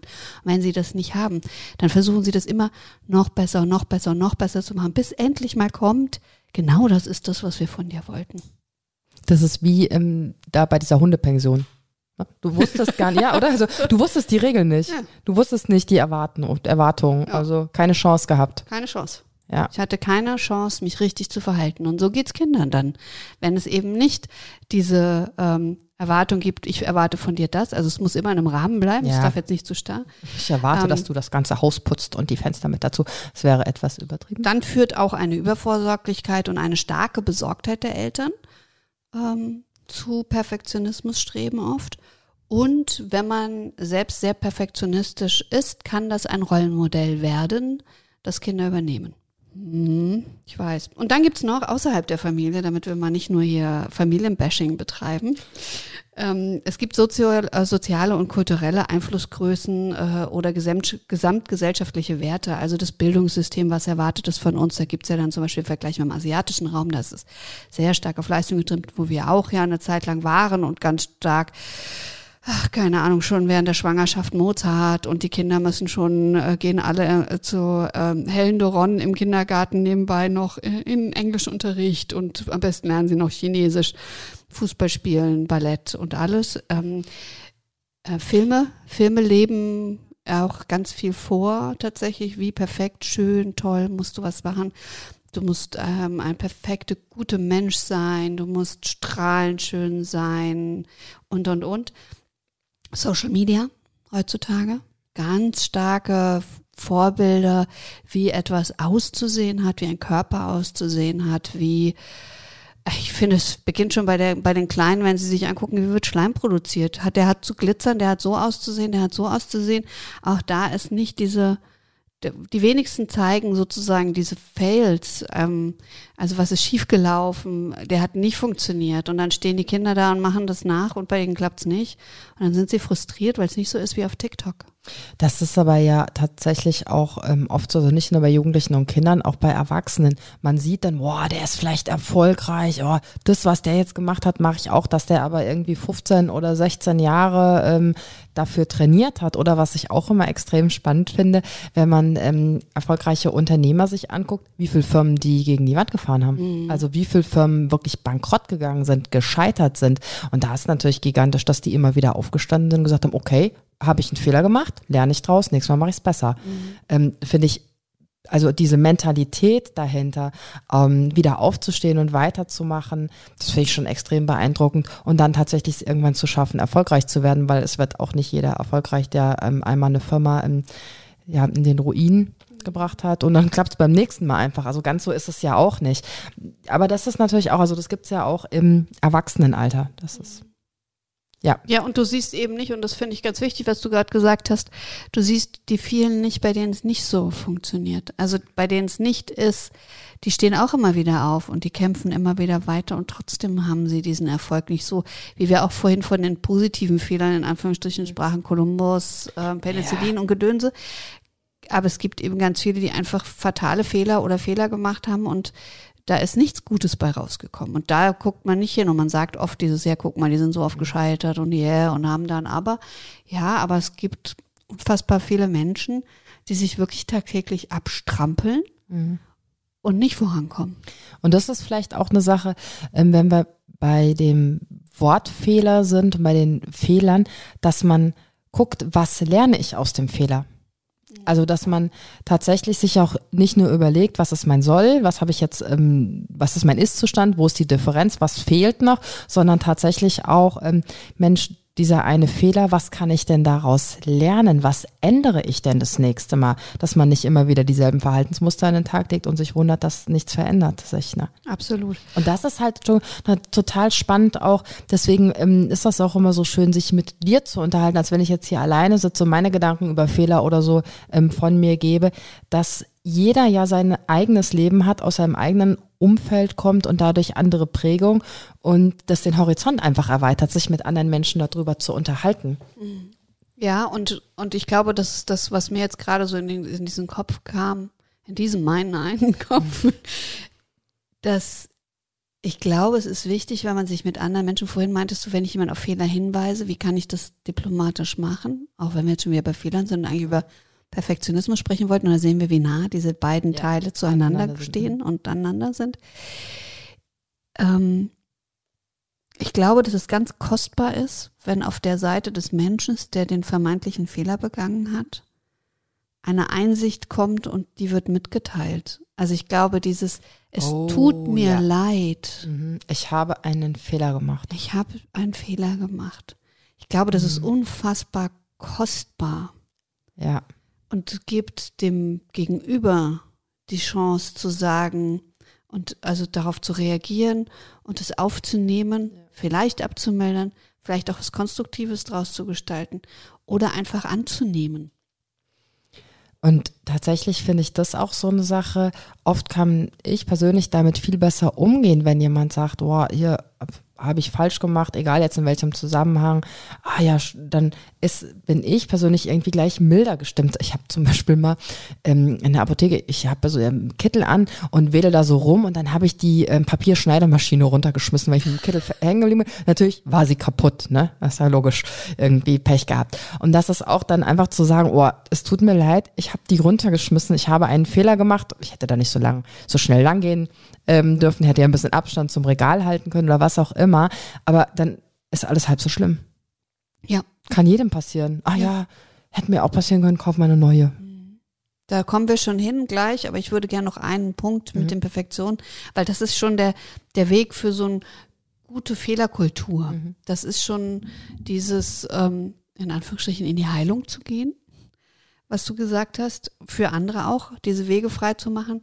Ich würde gerne nochmal sagen, was das Problem ist, wenn man diesen Perfektionismus-Streben angeht. Wir haben, ich habe das am Anfang schon gesagt, ähm, tatsächlich psychisch damit verbunden sind harte Diagnosen. Das ist einmal das Erschöpfungssyndrom. Es ist oft vergesellschaft mit Depressionen, mit Angststörungen, mit Zwängen, mit Essstörungen, mit Sportsucht oder Sucht überhaupt.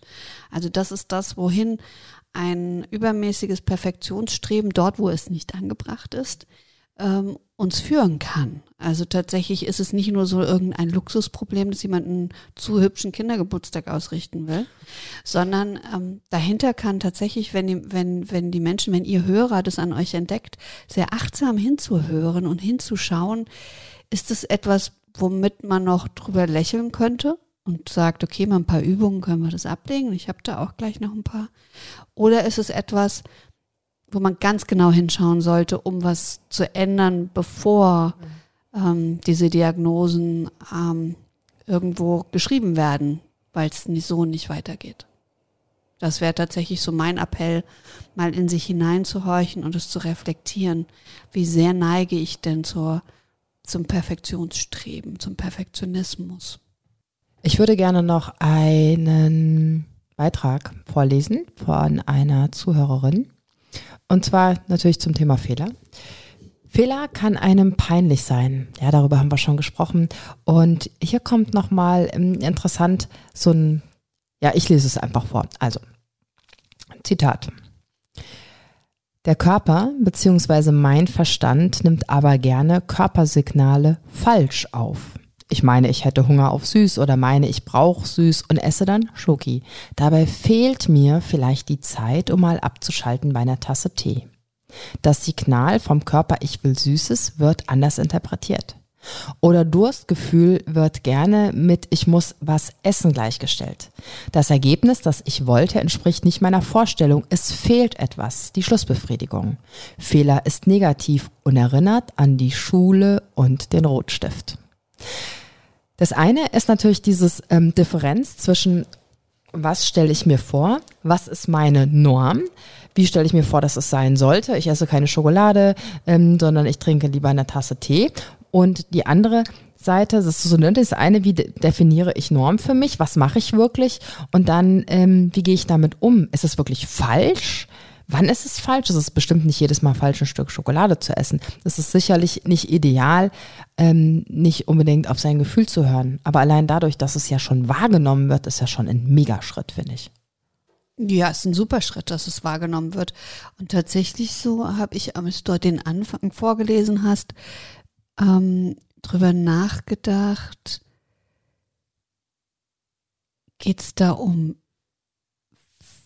Fehler oder haben wir eben diese Selbstwahrnehmung, innere Stimme, Bedürfnisse, Verlangen? Also das ist nochmal so ein ganz großes anderes Spektrum, dass da, dass da sich, da sozusagen klar, was da rauskommt, wirkt dann erstmal wie ein Fehler, aber tatsächlich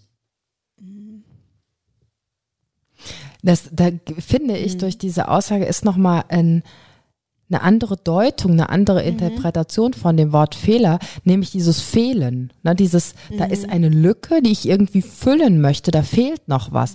Ähm, sei es jetzt, mh, mm, ja, diese Bedürfnisbefriedigung. Ne, da, da fehlt irgendwie was, das passt noch nicht zusammen wie so ein Puzzleteil, Mhm. was da nicht an die richtige Stelle hinpasst. Also das ist, finde ich, nochmal so ein ganz anderer Blick auf dieses, Mhm. was ist fehlerhaft. Und spannend ist da natürlich dann wieder, wie gehe ich damit um, wie gehe ich da in den inneren Dialog mit mir. Ne? Bin ich dann hart zu mir, oh, das habe ich wieder falsch gemacht, ich hätte doch jetzt nicht ein Stück Schokolade essen können oder nehme ich wahr, wow, ich bin noch nicht in der Lage, meine Bedürfnisse vollends wahrzunehmen und dann auf lange Sicht diese Bedürfnisse umzusetzen. Wenn wir jetzt weiter über Schokolade reden, will ich Schokolade essen. Gut, dass du welche mitgebracht hast. Ah, ja. Ich habe So. aber noch, darf ich noch was Ja, vorlesen gerne. hier zum Thema Perfektionismus ähm, von einem Zuhörer.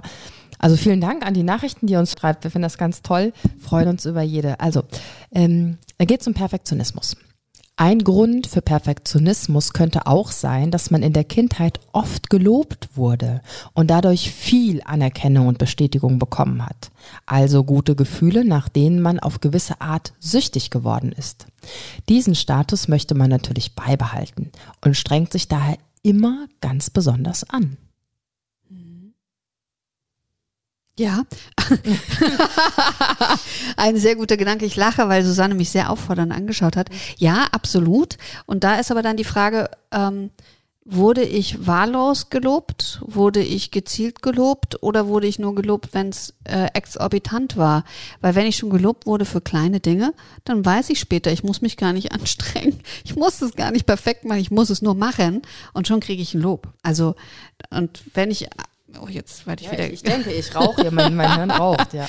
Also das ist ja oft die Frage, wenn ich, wenn, wenn ich für diese in Anführungsstrichen schon kleinen Dinge als Kind eine große Aufmerksamkeit bekomme, dann strebe ich nicht danach, noch besser, noch weiter zu kommen, weil ich ja weiß, dass es schon fürs Kleine geht. Wenn ich aber nur gelobt werde, also entweder kann ich es nicht einschätzen, dann gebe ich mir immer viel Mühe, damit irgendwann dieses Lob runterfällt, oder ähm, wenn ich nur gelobt werde, wenn es immer wieder noch besser wird, die noch höhere Stufe erklimme und ich dann das Lob bekomme, dann kann sowas auch einsetzen, tatsächlich. Und ist es nicht auch so, dass ähm, es teilweise schwerfällt, Lob überhaupt wahrzunehmen und zu hören?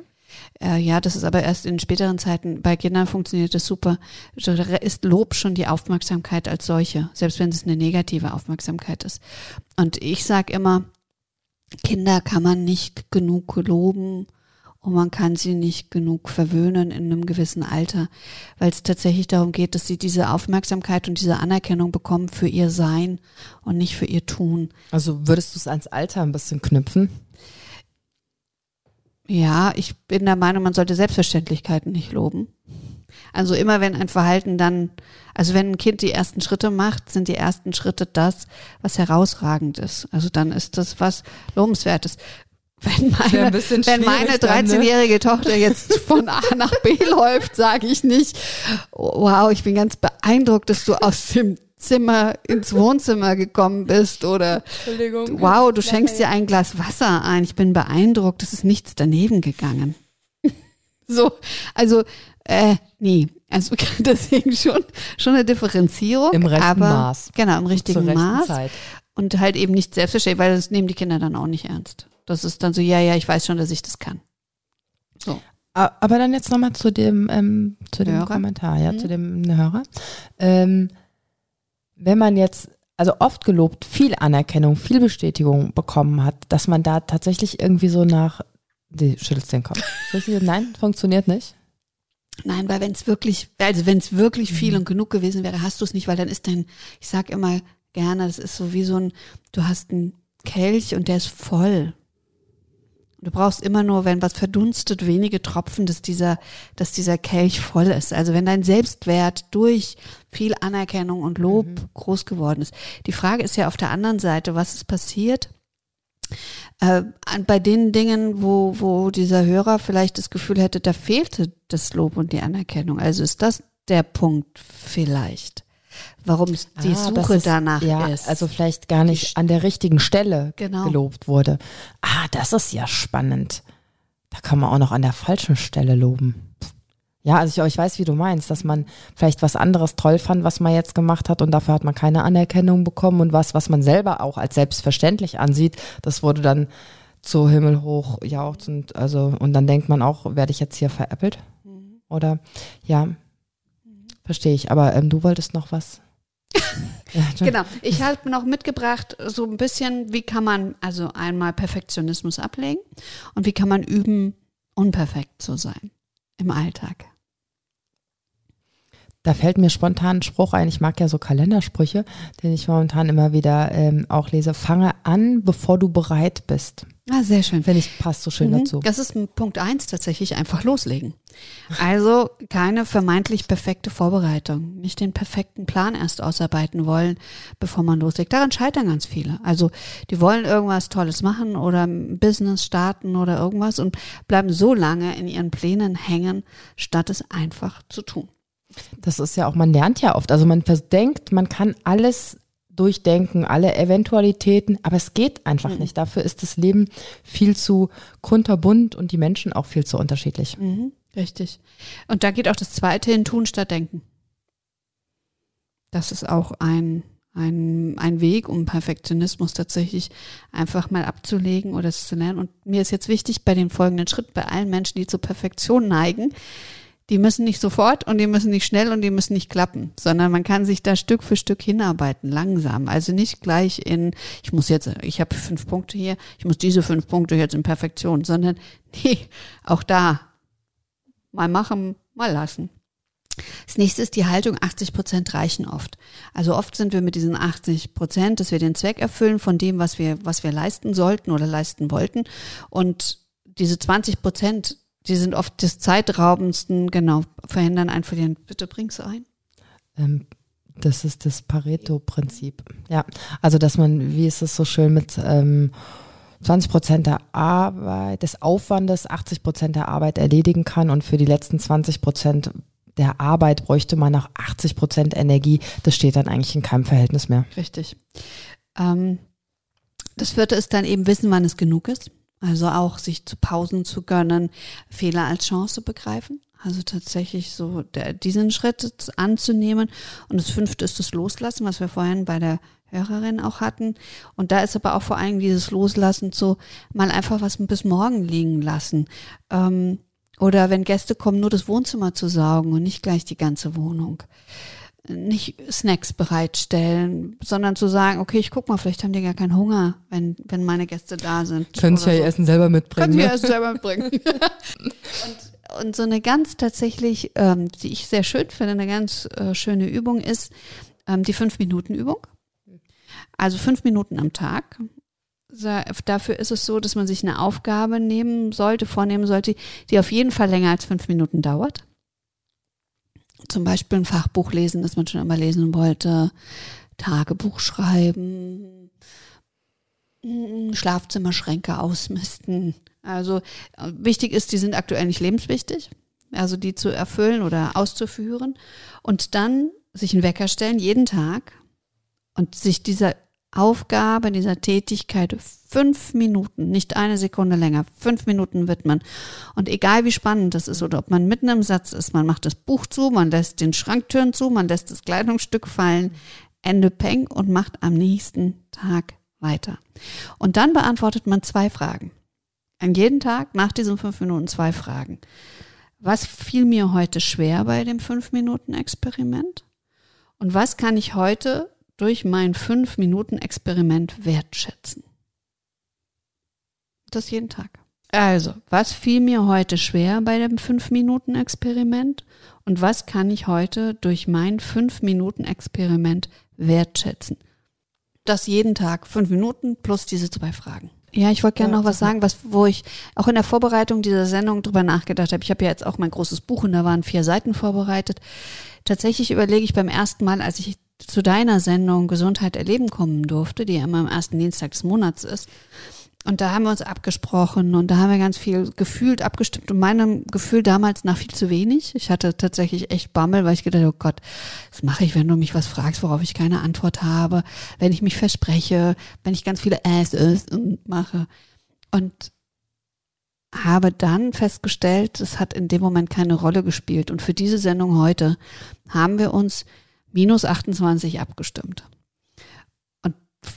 Vor ein paar Jahren wäre mir das nicht passiert, so unperfekt für etwas, was mir doch wichtig ist. Also der, diese Sendung ist mir total wichtig. Ich mag unsere Sendung sehr gerne. Die macht so viel Spaß. Das Feedback von, von HörerInnen macht so viel Spaß. Das ist so ein Riesenwagnis tatsächlich, dahin zu gehen und zu sagen, ja, ich mache für mich meinen Teil, einfach damit ich natürlich auch fachlich gut aufgestellt bin und die wichtigsten Basics in der Struktur nicht aus den Augen verliere, während wir hier sitzen und, und tatsächlich so von einem zum anderen reden. Und trotzdem das zuzulassen, dass ganz viele Fehler passieren können, dass ich mal vielleicht was sage, was in einem Faktencheck ähm, zerrissen werden könnte. Jo, so what? Auch ich bin ein Mensch, der Fehler macht. Und das meine ich tatsächlich, dass dieses, und das befreit. Also ich für mich kann sagen, mich befreit, dass ich heute zu so einer Sendung mit dir fahren kann und weiß, ich habe einen Teil gemacht und den Rest kann ich erleben und kann mich dahin entwickeln, dass es trotzdem und habe die Gewissheit, es wird trotzdem eine gute Sendung, hoffe ich. Das gut oder nicht gut beurteilt ja ihr da draußen. Und das finde ich wichtig und das finde ich total schön zu sehen, dass ich da so unperfekt rangehen kann. Das wollte ich nur mal loswerden. Das waren wunderschöne Worte. Auch ich gehe gerne hier unperfekt in die Sendung rein ähm, und lasse mich auf ja, unser Gespräch da voll und ganz gerne ein und lass mich da auch gerne von dir ähm, etwas führen und leiten. Und bei der Gelegenheit möchten wir mal auf eine Kleinigkeit hinweisen. Es gibt eine Wunderwerk Kopfsache Facebook-Gruppe, in die du dich aufnehmen lassen kannst. Danke für dein Interesse. Wenn es dir gefallen hat, abonniere, kommentiere und like diese Folge. Und wenn du meinst, sie darf kein Geheimnis bleiben, teile sie, wo immer sie zu teilen ist. Dankeschön.